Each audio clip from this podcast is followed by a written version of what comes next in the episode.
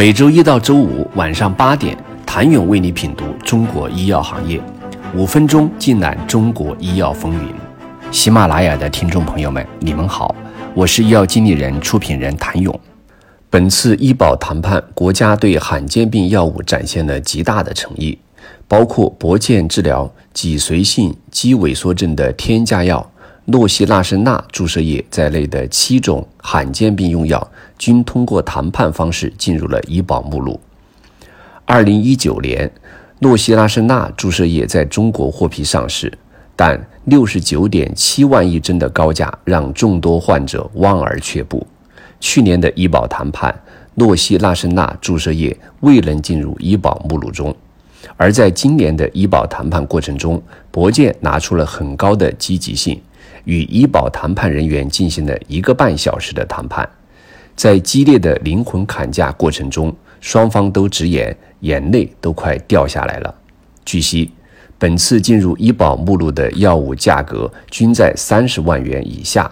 按此推测，诺西那生钠降幅或将超过百分之五十七。博健治疗多发性硬化的安匹定缓释片也被纳入了医保目录中。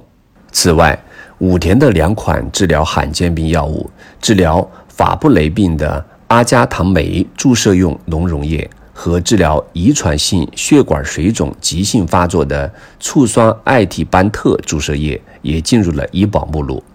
而辉瑞的氯苯唑酸软胶囊、安进的伊洛尤单抗注射液等三款罕见病药物也在医保目录中。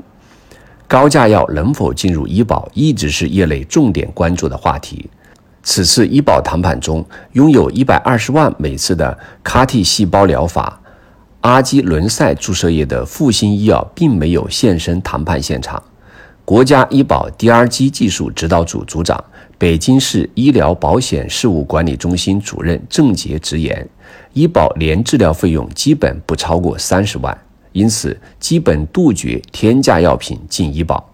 一百二十万的抗癌神药，也许疗效确实很好，但是医疗基金实在支付不起。由于不具备经济性，所以无法通过评审，未能进入谈判环节。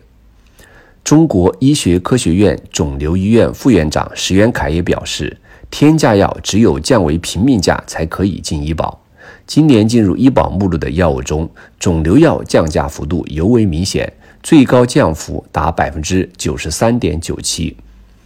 自二零一八年以来，国家医保谈判新增药品价格的平均降幅均在百分之五十以上，今年更是达到了百分之六十一点七，创历史新高。从肿瘤药品看，今年谈判新增的肿瘤药品平均降幅为百分之六十四点八八，超过平均水平。今年医保目录新增的药品中，涉及到的肿瘤用药高达十八种，覆盖了肺癌、淋巴瘤、乳腺癌、肝癌、胃癌、骨髓瘤、前列腺癌和神经内分泌瘤等领域。阿贝西利、达雷妥尤单抗。维迪西妥单抗等药物进入医保目录之后，填补了医保保障空白，也将大幅降低患者用药支付费用。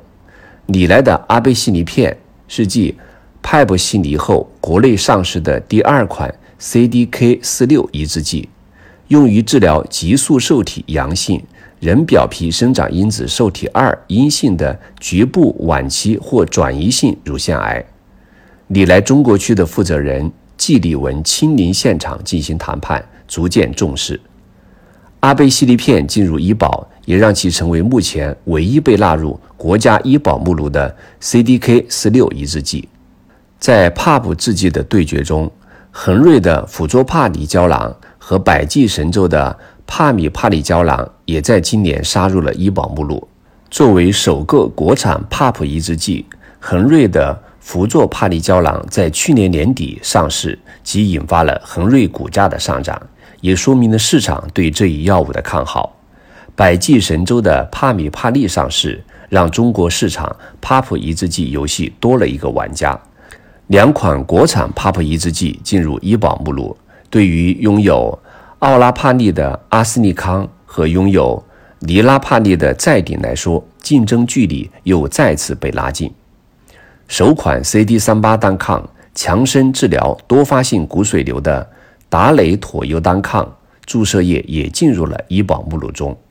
此前，达雷妥尤单抗曾是年治疗费用超过一百万元的天价药，经过谈判也降至三十万元以下。对产品进入医保谈判名单的生物技术公司来说，今年的医保谈判既是首战，也是关键战。不过，大家的共识都是第一时间进医保。据不完全统计，艾迪药业、艾洛维林、荣昌 ADC 产品注射用维迪西妥单抗和泰他西普、诺臣健华、奥布替尼、爱丽丝福美替尼、泽锦多纳菲尼几家新谈判的药企产品几乎全进。荣昌生物的 ADC 药品注射用。维迪西妥单抗也进入了医保目录中，竞品企业是罗氏和阿斯利康。另外，荣昌今年新上市的泰他西普也进入医保。荣昌的策略还是非常积极的。诺臣健华的大将，治疗淋巴瘤及自身免疫性疾病的 BTK 抑制剂奥布替尼也一步一步稳扎稳打地进入医保目录中。其竞品百济的泽布替尼和杨森的伊布替尼已经进入医保。此外，积极的艾迪药业治疗艾滋病的药物艾洛维林也进入了医保目录。泽锦生物的刀带药用于治疗肝癌的甲苯磺酸多拉非尼片也进入了医保目录。正如药物经济学测算专家组组长刘国恩所评价的那样。今年医保谈判取得的进步是空前的，但并不是完美无缺，以后还有成长空间。谢谢您的收听。想了解更多最新鲜的行业资讯、市场动态、政策分析，请扫描二维码或添加医药经理人微信公众号“医药经理人”——医药行业的新闻与资源中心。我是谭勇，明天见。